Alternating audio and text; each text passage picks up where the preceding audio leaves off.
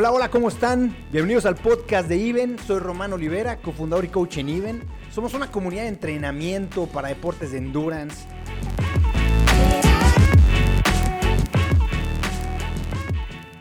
Bienvenidos, tenemos una platiquita hoy de lujo. Valeria Marín y Emilio Flores, mi partner por allá, nos va a platicar quién es Valeria y por qué la estamos platicando con ella hoy. Compadre, ¿cómo estás, Val? Bienvenida. Eh, sí, fíjate que tuvimos la oportunidad de trabajar junto con Val Marín y se las presento para los que no lo conozcan, los que no ven la televisión normal, por favor, préndanle, préndanle a TUDN, porque Valeria Marín es conductora de TUDN, eh, es analista y comentarista deportiva, además en las mañanas da todas las noticias de deportes eh, a las 7 de la mañana, me parece, 7 más o menos. Eh, viene, estuvo primero en Fox Sports y ahora es una de las personaje, referencia en el deporte eh, en Televisa desde mi punto de vista. Ha corrido un maratón y ha corrido cinco, cinco medios maratones y la invitamos porque alguien con una eh, agenda como la de ella y con todos sus compromisos, viajes, estuviste en el Super Bowl ahora en febrero y seguíamos entrenando, etcétera, etcétera. Entonces queremos que nos cuentes un poquito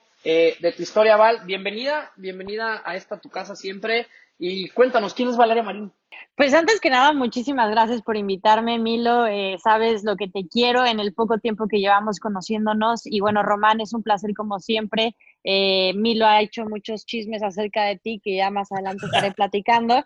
Pero, pero no, la verdad es que, bueno, eh, ¿quién es Valeria Marín? Es una niña que bueno, ya no tan niña, ¿no? Casi llegando a los 30, pero es una persona que desde muy chica eh, vivió en un ambiente muy deportista, eh, papás deportistas al 100%, nos inculcaban todo el tiempo el, valor, para mí es el valor de, de hacer deporte, de ejercer el deporte, con tíos deportistas, con tías deportistas. Entonces, siempre todo a mi alrededor era deporte, era disciplina, era valores relacionados con el deporte. Y así fui creciendo, por eso me dedico al periodismo deportivo, porque me encanta eh, todo lo que tenga que ver con ser profesional, con ser disciplinado, con hacer ejercicio, con estar sano. Y, y nada, ahorita dentro de los últimos tres años me entró la loquera de la edad y dije mi bucket list, mi lista de qué hacer antes de los 30 años. Y pues ahí se presentó un maratón y de repente por cuestiones personales eh, me quise poner retos, eh, saltar o salir de mi zona de confort y ahí es donde llegó el tema de la corrida y pues nada, ya no hemos parado desde entonces. Oye, a ver, pero eh, ahorita que dices, esa parte del bucket list a nosotros siempre nos causa un poquito de, de conflicto, dos formas que la gente lo ve porque dices, ¿sabes qué? Es mi bucket list, entonces voy, lo hago y, salen así, ah, ya quiero vomitar todo esto porque no lo quiero volver a hacer nunca más, pero ya medallita, foto y ya estuvo, ¿no? Me quiero retirar de esto para toda mi vida. Y otra gente que entra en algo, que en este caso es la corrida, ¿no? Pero lo que sea, y como que te da este, wow, esto está increíble, esto me gusta, esto quiero que sea parte de mi vida. ¿Cómo viviste tú esa parte de entrarle? Porque es el reto, quiero hacerlo antes de tal fecha. ¿Y cómo fue ese proceso que te absorbió a seguirle? Mira, hace dos años justo, ya casi tres, eh, falleció mi abuela. Y entonces, la verdad, entre el fallecimiento de mi abuela y otras situaciones personales, necesitaba algo diferente, ¿no? Entonces necesitaba como enfocar mi energía en algo y de repente con una amiga le dije, oye, ¿por qué no corremos un medio maratón? ¿Y por qué no corremos ese medio maratón? Y además tuvimos la oportunidad de conocer otro país, otra ciudad. Y ahí fue como que de repente donde empecé a entrenar y corrí mi primer medio maratón. Y esa sensación de desde el entrenamiento del día uno hasta el medio maratón fue indescriptible. Y a los dos meses me dice una amiga, oye, vámonos de viaje a Chicago. Y yo, bueno, va, pero que tenga, que valga la pena, como si ir a Chicago no valiera la pena por sí solo.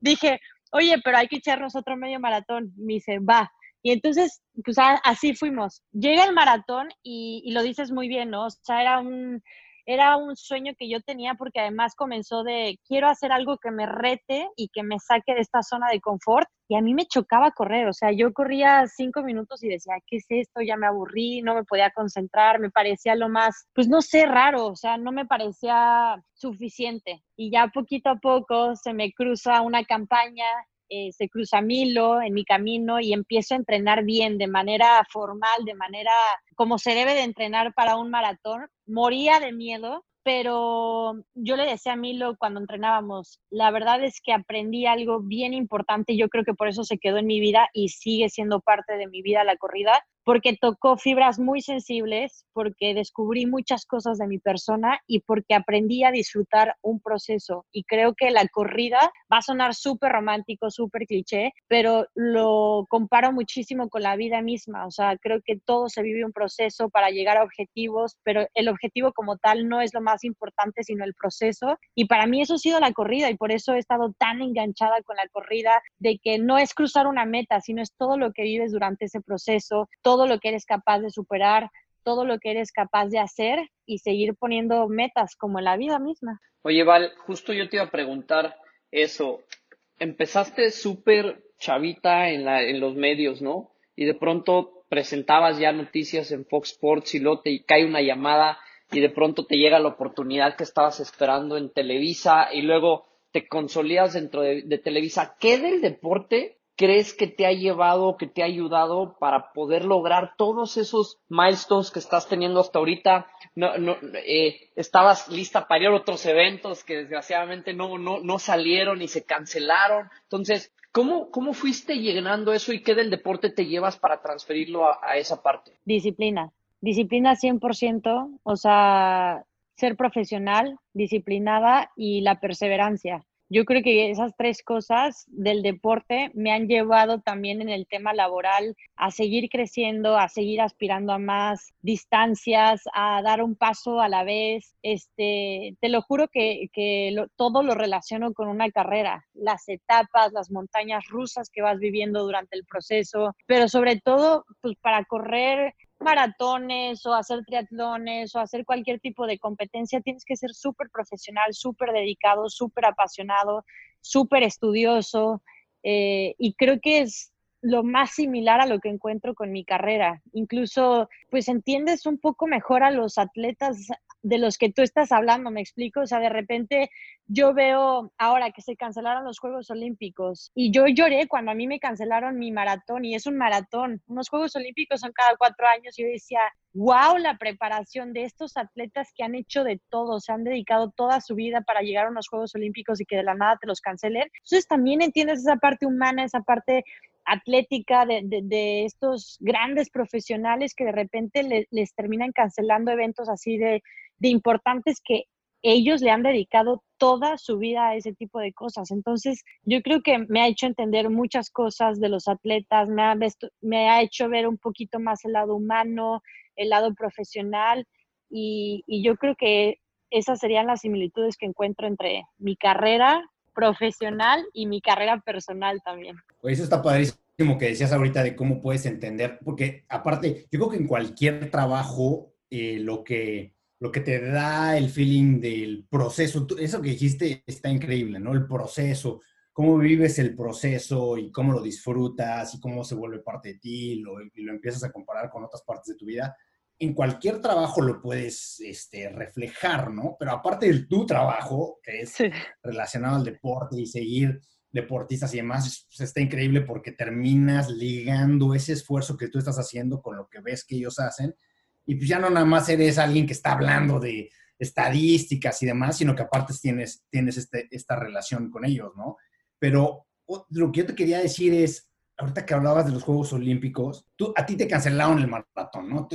Sabes que tengo mi maratón, viajezón loco, está padrísimo, porque esto, esa es parte muy padre de, este tipo de eventos, ¿no? El viaje y demás. Y ahorita estamos con este tema de que, bueno, vamos a volver a viajar igual, así, no sabemos. Sí, seguramente sí, pero va a haber un ratito este, raro, ¿no? Y el tema de Juegos Olímpicos, ¿qué pasa si, a ver, porque ahora ya dicen, ¿no? Puede ser que ni siquiera el próximo año haya Juegos Olímpicos, es una posibilidad. Tú hablabas de gente que tiene este proceso de toda su vida entrenando para, quizá para estos Juegos Olímpicos, ¿sí? Claro. Y lo que nosotros siempre hablamos del tema del proceso contra el, contra el día del evento, este es el ejemplo así, pero top, ¿no, Milo? es el más claro de todos, güey, sí. Te preparaste toda tu vida, todo fue proceso y el día del evento ahí está. Y resulta que, olvídate que no, no te salió la competencia, ni siquiera pudiste ir, ¿no? Y eso no te hace menos, no te hace, no, no, no hace que tu proceso no haya valido, no hace que simplemente es algo que tú no puedes controlar. Y eso sí creo que se refleja muy cañón en, en chiquito, en, en pedacitos de nuestra vida, en todo. Tú puedes ver esto porque lo ves directo, obviamente como tu profesión, el tema de Juegos Olímpicos, y lo ves en tu caso personal con este maratón para el cual te estás preparando y que te lo cancelaron?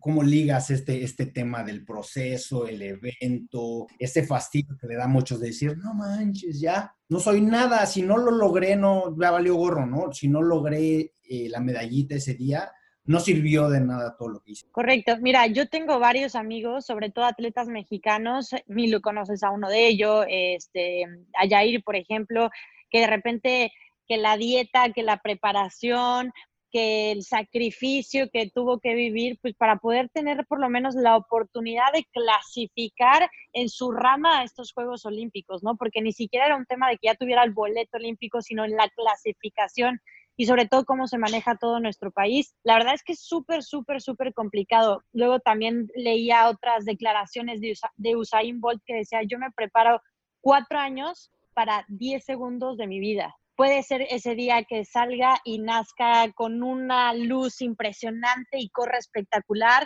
puede que ese día nazca este, un bicho en mi estómago y me pase algo y cuatro años de preparación para no poder estar al 100% o torcerme la salida o lo que sea. Y de repente como dices, ¿quién iba a decir que en el 2020 íbamos a vivir una pandemia, no? O sea, parece hasta de película. Nadie estaba prevenido para esta situación.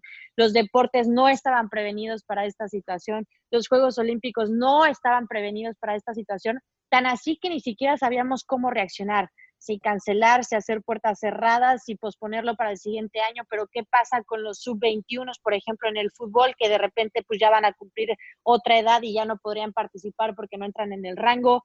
O simplemente alguien que iba a participar en sus últimos Juegos Olímpicos porque simplemente la edad, el cuerpo o alguna lesión ya no le daba para tener otro proceso olímpico.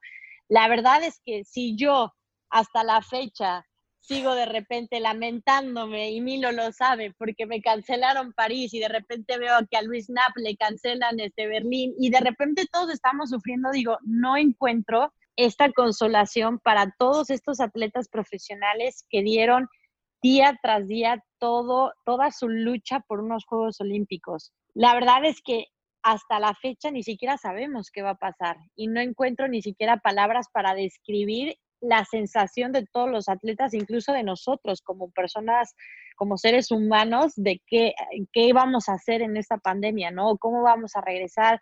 ¿Qué vamos a hacer? ¿Qué va a ser de nosotros cuando regresemos? Entonces, la verdad que de repente creo que ni siquiera hay palabras para describir el sentir o nuestro, nuestra forma de comportarnos post pandemia pero creo que ha sido un golpe durísimo para todos, para los atletas que ni siquiera son un tema profesional, sino que nos gusta el simple hecho de salir a correr, ¿no? De poder tener esta libertad de salir de tu casa, despejarte un poco, ponerte unos tenis y salir a correr a la calle. Estamos limitados que ni siquiera podemos hacer eso. Entonces, de repente también es como pararnos, frenar, reflexionar y darnos cuenta que no siempre vamos a ser tan libres como lo pensamos. Híjole, a mí yo, yo iba a tocar justo un tema, ¿no? Porque yo recibí una llamada tuya un día y, un mensaje que era París cancelado y un fuck después, ¿no? Este, ¿qué vamos a hacer, cabrón? ¿No? Eh, platícame un poco de tu proceso, porque hablamos tú y yo por teléfono, eh, nos dijimos netas, neteamos, encontramos apoyo el uno en el otro, porque nosotros ya veíamos que se nos venía eh, muchas cosas encima. ¿Cómo fue tu proceso mental, Val, para decir, ok, ya se chingó, no, no voy a poder este, competir? Yo sé que te sigues lamentando, pero ¿cómo fue ese proceso de decir, va, ahora me voy a enfocar en, y, y cómo, cómo, cómo darle vuelta a ese, a ese botón que de pronto te apretaron? Pues mira, había visto cuando empieza a sonar este tema de, del coronavirus que a varios amigos muy cercanos les cancelaron Tokio, que si no mal recuerdo fue como de los primeros que empezó a sufrir el impacto de, la pandemia, ¿no? Y yo dije, veía su sentir y los escuchaba, yo decía, pobre, todo va a estar bien. y, hasta yo era la que les daba la palmadita en la espalda, ¿no? De tranquilo, vas a ver que tú tienes otras opciones. Y de repente veía que lo del tema de la pandemia se ponía más serio y empezaba a impactar a más países y pues de repente yo andaba pues muy feliz de vacaciones, ¿verdad? en la playa. Incluso venía de correr justo, me acuerdo que fui a la playa y dije, no, voy a ir a correr y todo esto. Y de repente veo pospuesto el maratón de París. Y lo primero que le mandé a Milo, le dije, Milo, me acaban de cancelar París, estoy en depresión total, fuck COVID, o sea, yo estaba así deshecha. Porque además, ¿qué fue Milo? Un mes antes, ¿no? Un mes antes, sí. Un mes antes, o sea, nada. Febrero. Que Ajá, Tokio creo que también lo cancelaron como dos semanas antes, después vino Londres y lo cancelaron casi casi un día antes. Bueno, empezó una locura. Y la verdad es que me pegó muchísimo. Jamás pensé que una noticia así me fuera a pegar tanto. Eh, independientemente, obviamente, del viaje que estaba alrededor de eso y que iba a hacer con unos amigos, el impacto de saber que llevaba tres, cuatro, cuatro o cinco meses, ¿no? Preparándome, me pegó horrible, me eché en depresión, dije ya no vuelvo a correr, aventé los tenis, tuve una semana de que estaba comiendo súper bien, o sea, de qué dieta, etcétera. así me volví loca, gordita en tobogán, comiendo todo lo que se me, se me presentaba. Este, no sé, súper, súper triste. Creo que hasta, creo que una vez te escribí, Milo, y te dije, no puedo creer que por una cancelación de un maratón me sienta así. O sea, estaba en depresión real. Y después viene el COVID y después que cancelan el trabajo, que no puedes salir de tu casa. Las primeras dos semanas de la cuarentena fueron horribles horribles, horribles, horribles. Me dormía a las 5 de la mañana, me despertaba a las 3 de la tarde, estaba comiendo pésimo, tomando cerveza a diario con el pretexto de, de, de que hacía calor, ¿no? De que hacía calor y que ya no voy a correr, entonces, ¿para qué? Tampoco en un tema alcohólico, pero, pero que en la copita de vino, etcétera. Y ya después como que dije, no, necesito una rutina, no puedo seguir así, tenía muchísima ansiedad, entonces me empecé a poner una rutina, vi a Milo también que de repente él programaba su día y dije, bueno, yo creo que eso puede funcionar y entonces me puse un horario para levantarme, empecé a hacer ejercicio y como que mi propio cuerpo empezó a liberar endorfinas de felicidad, empecé a sentirme mejor, empecé a comer mejor, este, empecé a dormirme a la hora que me tenía que dormir y al final de cuentas creo que eso es lo más sano, no solo por un tema de no subir de peso o bajar de peso, sino que realmente tu cuerpo estuvo acostumbrado por seis meses a una preparación perfecta para que después lo tires toda la basura, tu propio cuerpo te dice, ¿sabes qué, Val? Así no eres tú, tú eres disciplinada, tú vales la pena que, que, sigas protegiendo y cuidando tu cuerpo. Y así fue como viví toda esa etapa de, de, o sea, fue una montaña rusa literal de subir lo más alto y bajar de sopetón. Y entonces, pues sabía que no podía seguir así y tuve que hacer las cosas como yo sé que las tenía que hacer y cuidarme. Oye, y ahorita que ya pasaste por eso, que fue como algo, eh, quizá algo, una, sensación nueva que nunca habías vivido, este proceso mental también de salir de ese este, hoyo, ¿no? De, temporal. ¿Cómo ves un siguiente proceso que tiene el mismo riesgo, digamos, ¿sí? O sea, como ves decir, bueno, voy a hacer otro commitment ahorita para irme a tal, a prepararme para tal cosa, lo que sea, y decir, este, ok, ¿y, qué, y, y tú crees que ya piensas diferente eso? ¿Que puedes vivir diferente una posibilidad similar, ¿no? Pasar y, cómo lo cómo crees que va a ser tu, tu, cómo es tu enfoque diferente ahora en relación al proceso con respecto al evento, ¿no? Claro.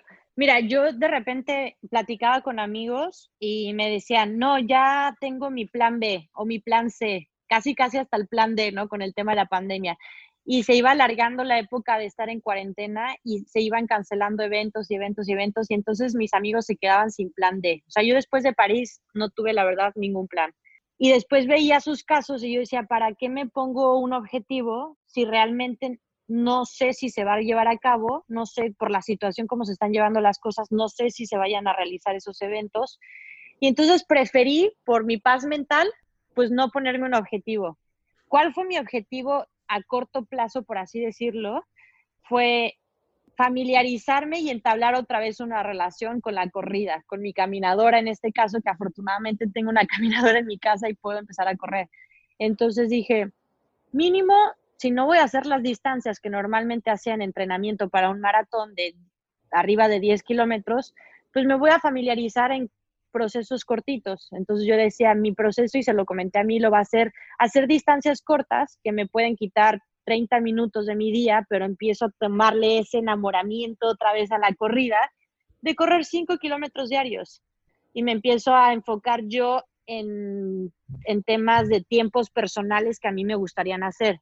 Entonces le decía a Milo, quiero enfocarme en hacer 5 kilómetros en 25 minutos. Y así fue como empecé esta onda de querer otra vez agarrarle el gusto a la corrida y, tratar de hacerlo constante sin tener un objetivo como tal de una carrera en específico, un maratón en específico. Ya cuando veamos que de repente esté la situación en nuestras manos y que la pandemia pues se vaya de, de nuestras vidas, seguramente ya pondré un reto. Incluso Milo decía, no, pues Monterrey.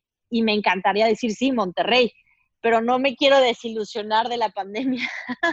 Entonces no quiero poner ningún objetivo hasta el momento pero fue más como en un tema personal mío de decir algo cortito, que pueda hacerlo diario, sin un objetivo en, en específico, pero sí empezar a encontrar las formas como de volver a, tener un ritmo para que cuando llegue ese momento de decir, ¿sabes qué?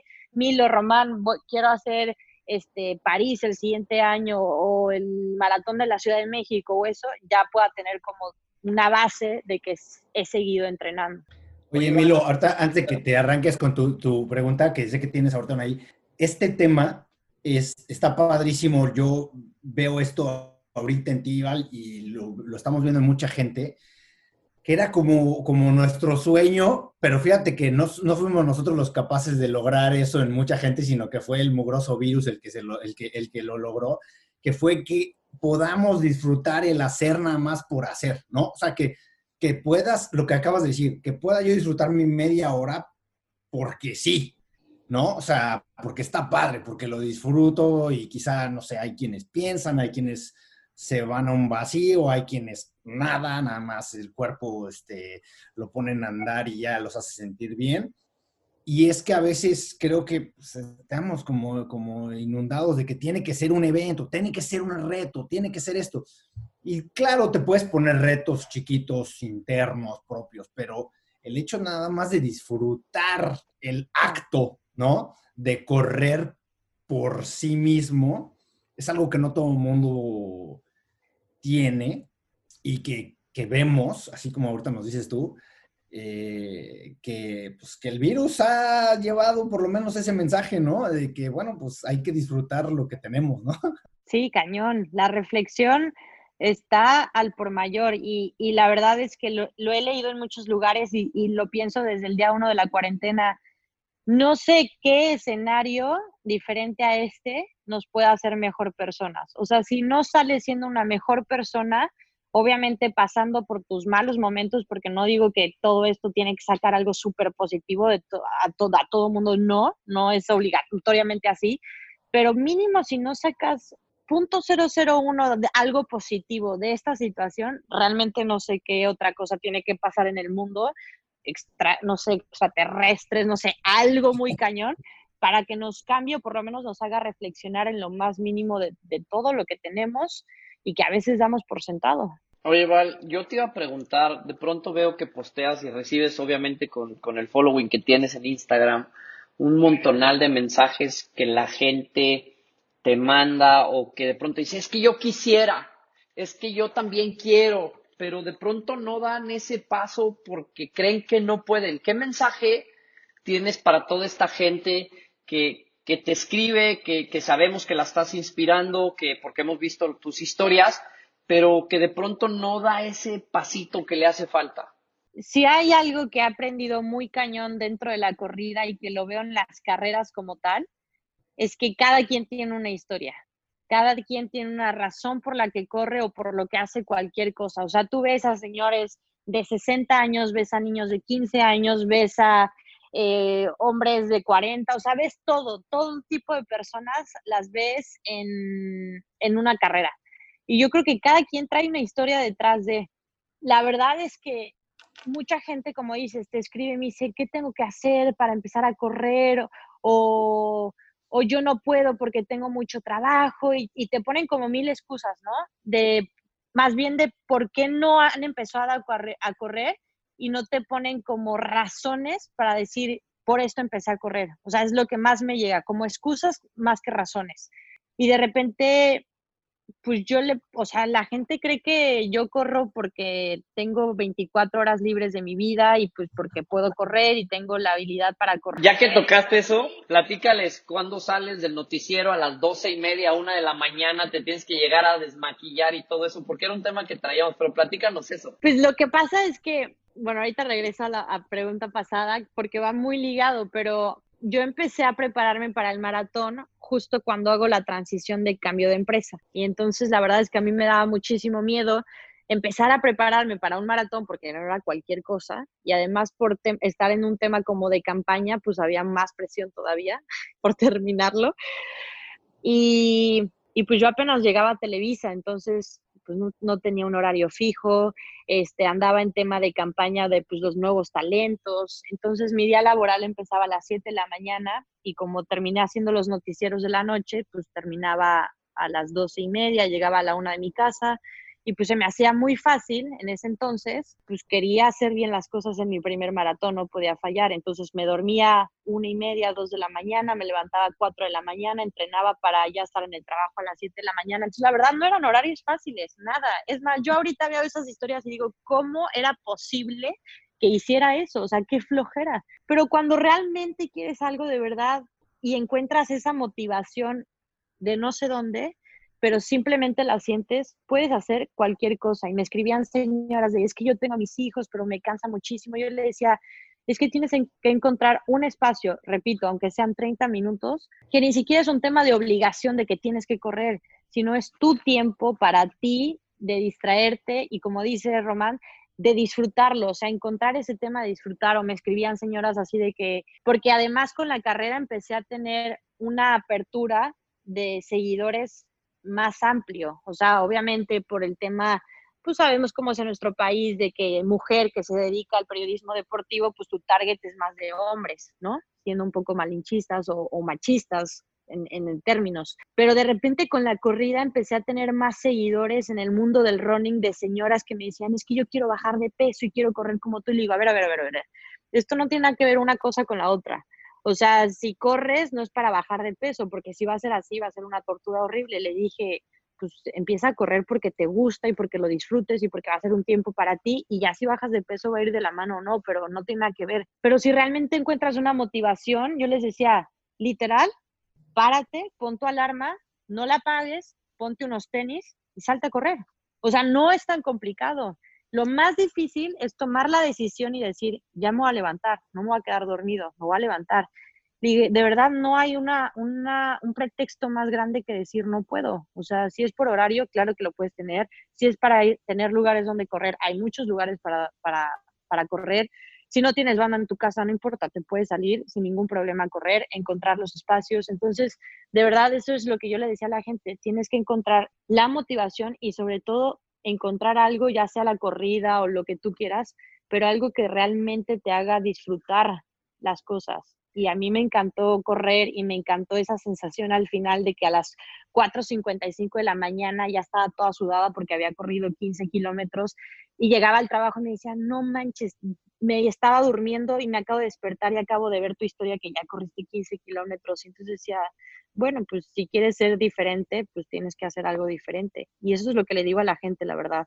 Busca más eh, motivación o excusas para sí, sí hacerlo que para no hacerlo. Yo creo que esa parte de, tener como ese, cuando dices que empezaste con el, con el, este, la campaña, ¿no? Tenías de alguna manera una obligación, una, algo que te forzaba a hacerlo y yo creo que eso siempre nos, te da como que ese saltito, ¿no? Porque tienes algo como que eres como accountability, ¿no? Alguien te está, te está viendo, alguien está ahí atrás. No necesariamente mal, ¿no? Al contrario, puede ser muy positivo, puede ser incluso un amigo que nada más te quedas de ver y pues no le vas a fallar o, o lo que sea. Y, y, ya que saltas eso, entonces ya se vuelve, encuentras ese, ese gusto ya por ti mismo. Oye, Val, y, este, y entonces ya nos decías ahorita qué, qué, viene. Pues viene, no sabes, no sabemos. Vamos a esperar a ver qué decide el virus, ¿verdad? Para ver, para hacer nuevos planes. Pues sí, la verdad es que, bueno, yo afortunadamente no he parado en el trabajo, obviamente con todo el sistema de precaución que, ha manejado Televisa, pero yo afortunadamente no he parado en el trabajo, así que eh, eso me ha ayudado muchísimo a tratar de mantener una rutina. Eh, mantenerme haciendo ejercicio, que pues la verdad sí encontré muchísima ayuda en, en el ejercicio, eh, en todos los sentidos, de despejarte un poco, de, de, de, mantenerte sano, de mantenerte ahora sí que en ritmo.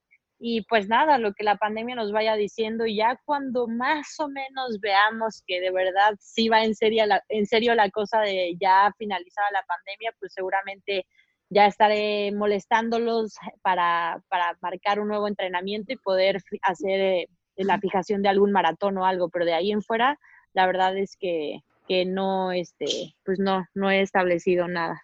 Monterrey.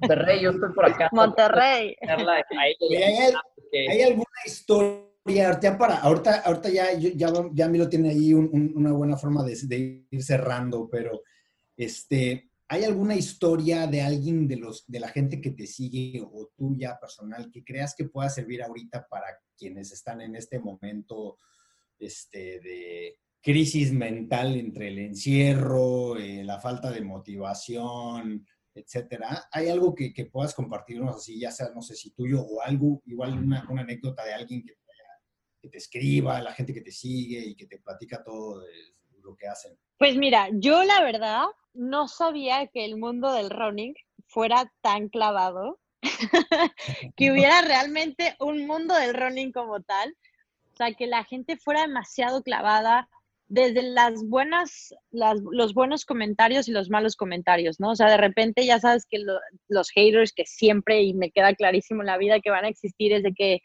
este, tú que te dices corredora, así no se corre, así no está bien la pisada, ese tiempo no es tan bueno, no sé qué, y de repente dices, wow, sí son como demasiado clavados en el tema de la corrida. Y después están los otros, por ejemplo, me tocó uno, un seguidor que ahorita te puedo decir que nos llevamos muy bien y platicamos muy seguido. Eh, no sé si pueda decir groserías en, bueno, pero así se llama en, en su cuenta. Tú dale. ¿Sí puedo decir groserías? Ah, bueno, se llama pinche gordito runner algo, algo así, no me acuerdo bien cómo es su cuenta.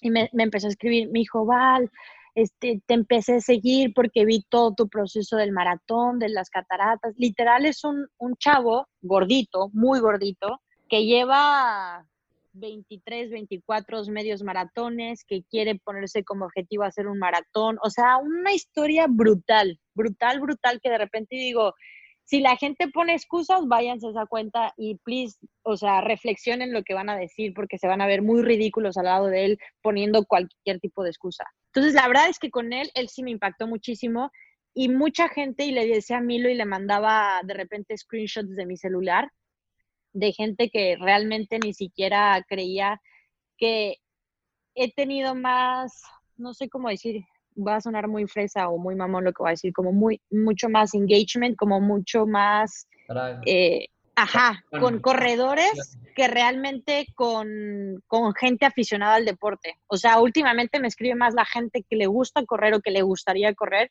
que realmente mi profesión, que es ser, ajá, periodista deportiva. Entonces, de repente le digo a mí, lo, está increíble porque eso a mí me obliga de cierta forma, y lo digo obligación en el, en el buen sentido de la palabra, pues a seguir levantándome temprano, a seguir corriendo, porque de verdad tengo mucha respuesta positiva de muchísima gente que no, en mi vida pensé que iba a tener un impacto, incluso hasta de mis mismos compañeros de trabajo, analistas, exjugadores de fútbol profesional que me dicen, Val, please, vamos a hacer una carrera o please, quiero correr 5K porque soy futbolista profesional o exfutbolista profesional y en mi vida pensaría correr un medio maratón.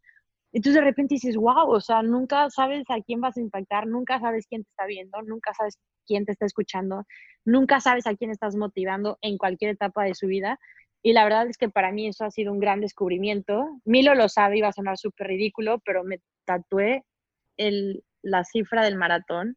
Y eh, acá tengo otro otra frase que también casi casi es gracias a Milo porque pues me ha marcado muchísimo la corrida. Yo no sé, yo además de sentirme halagado ya no sé qué decir, pero bueno, ahí te va. Este, yo tengo tres preguntas antes de que vayamos al cierre. Eh, sé que eres una ávida lectora de muchas cosas. Entonces, dime, en estos últimos días, ¿cuál ha sido tu libro favorito y por qué? Mañanas Milagrosas. Ajá. ¿Y por qué? Mañanas Milagrosas es un libro, no me gusta decir superación, porque la verdad no creo, es un libro que te, te da tips para crear hábitos en tu vida.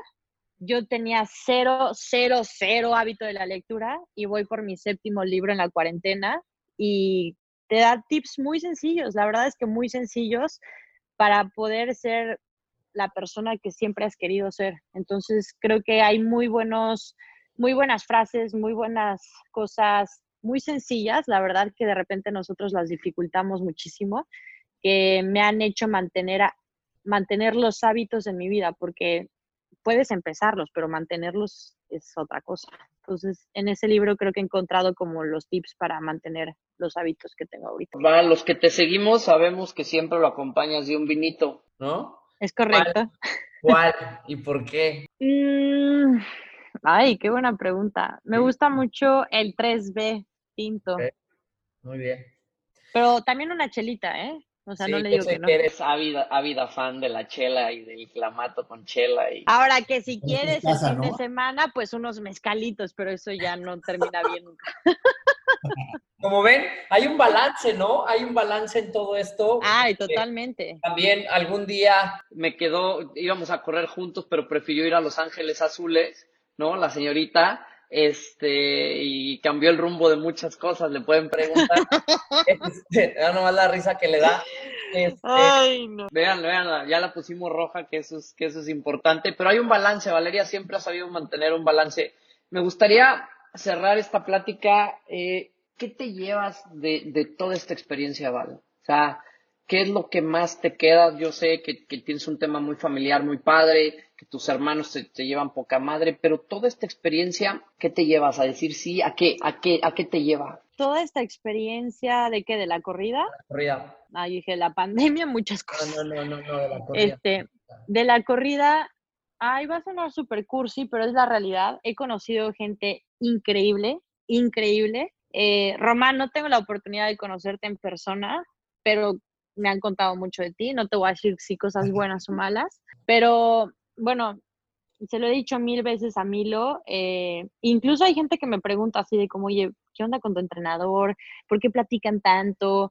Que si salimos, ¿no? Ah, que, que, si, que si salíamos tú y yo. Que si salimos, que porque ya estoy saliendo con un entrenador, bueno, en fin, 16 mil cosas. Pero en este libro que te decía de Mañanas Milagrosas, dicen que para tratar de hacer cosas, nunca es malo pedir ayuda o nunca es malo guiarte por alguien. Tienes a tu tándem o a tu coach.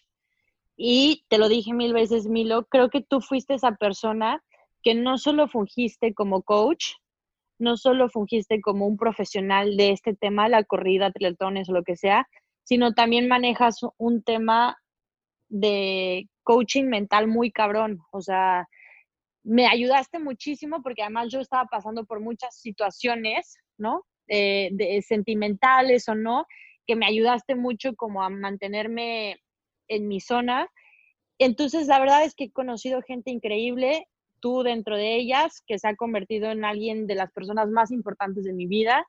Eh, he conocido a muchos corredores que las carreras me han dado, llámese Luis, llámese Mandito. He jalado a gente muy cercana a mí, a mis mejores amigos, a empezar a correr. Incluso eh, em, dos de ellos hicieron su medio maratón antes de todo este tema de la cuarentena. Y la verdad es que es increíble que de repente lleguen y te digan, me encanta correr, Val, extraño correr y me gustaría ahora hacer un maratón, ¿sabes? Y que les nazca esa sensación que tú tuviste también porque alguien más te lo inculcó a ti o te lo enseñó o te acercó a ese mundo del running. Entonces es increíble, sobre todo eso, yo creo que esas han sido las experiencias más gratificantes de este mundo. Disfrutar procesos, conocer a gente increíble y poder motivar a que otra gente experimente este, esta yo ya no tengo más que decir, no sé si tú tengas algo ahí. Además, como unicóloga, la señora, la señorita lo cerró perfectamente. Señorita, por favor. disculpe usted. Disculpe usted. Que mucho me ha costado trabajo. Queremos agradecerte la plática, mandarte un abrazo, gracias por estar con nosotros y pues nada, aquí estamos siempre, ¿no? Y que este espacio siempre es tu casa y que lo que necesites, quieras y mandes, aquí vamos a estar. ¿Va? Muchísimas gracias. Gracias, Román. Un gusto verte por Zoom y estas novedades tecnológicas. Este, nada, Milo, sabes que te adoro, que te quiero. Eh, y la verdad es que no es comercial, no es nada, pero lo que tienen es algo completamente diferente, no es solo una plataforma, no es solo una forma de, hacer ejercicio, de entrenar, créanme que va mucho, mucho más allá de eso. Eh, no por algo ya he estado atrapada con ustedes, y lo digo en el buen sentido de la palabra, pues ya un poco más de un año. Y la verdad es que les deseo lo mejor. Ojalá toda esta situación de la pandemia pase pronto y, no solo a seguir entrenando atletas y no atletas principiantes o experimentados, sino que le regresen el gusto y el placer a esas personas y les enseñen a disfrutar esto del deporte que es el triatlón, la corrida o todo lo que esté involucrado con ustedes. Así que mil gracias por todo y gracias por invitarme a esta plática.